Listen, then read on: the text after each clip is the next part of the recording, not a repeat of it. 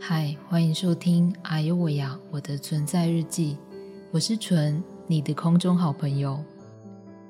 自从离癌到现在，事隔三年，有许多时候我会怀念以前的生活。毕竟我有些为工作狂的特质，我就会想，如果有一天不用吃药，该有多好？是不是我就可以像正常人一样，能够没有限制的去闯荡？然而每个月的化疗药就跟姨妈一样，不请也会自来，把我拉回现实，要我认命，乖乖当个好宝宝病人，迈出代级就好。或许是因为多了很多的时间，我才能开始去思想人生的第二个剧本。我意识到自己原本的事业，也一直想要做到退休的工作，其实是无法实现的。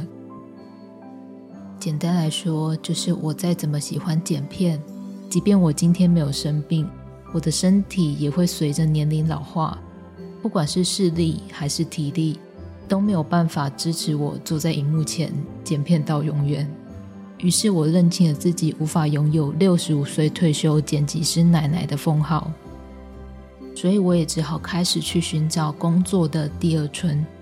老实说，这个过程是难熬的。必须从原本的意识形态不停的打破、再调整、打破、再调整各 n 次以上，直到成型。虽然还谈不上成功，但我仍感恩能够跨出舒适圈。我是一个极度怕麻烦、急性子、对特定事物有完美主义的人，在执行的过程中，真的是吃了很多失败的后流 cam。发现自己真的是渺小到不行，也没有自己想象中那么厉害，在当中有懊悔，有低落，也有对自己生气。越是想证明自己可以，就越是会寻到一个失落。但我很庆幸自己还有一个信仰，让我知道就算失败也没什么。失败是一面镜子，可以照出自己的不足。看到这些不足，我才能够知道，说我不能够自大，明白自己还有很多改进的空间，并顺服在神的指教里。神调整我的眼光，使我有能力不把失败看成坏事，而是在每一次的失败里寻求神。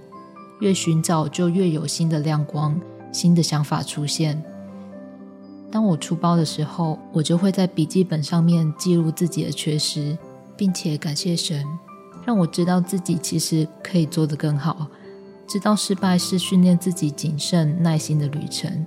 直到有一天，我遇到那种会让人很想说“哦，很烦呢”的失败时，原本该皱的眉头没皱，我反而不自觉的笑了。这时候我就知道，哎，我度过了自己的心魔，就是我不再害怕失败。我不是一个完美的人，但是我感谢旅程有神同在。谢谢每位听众的收听，祝福你有美好的一天。我们有缘空中再见，爱你们，拜。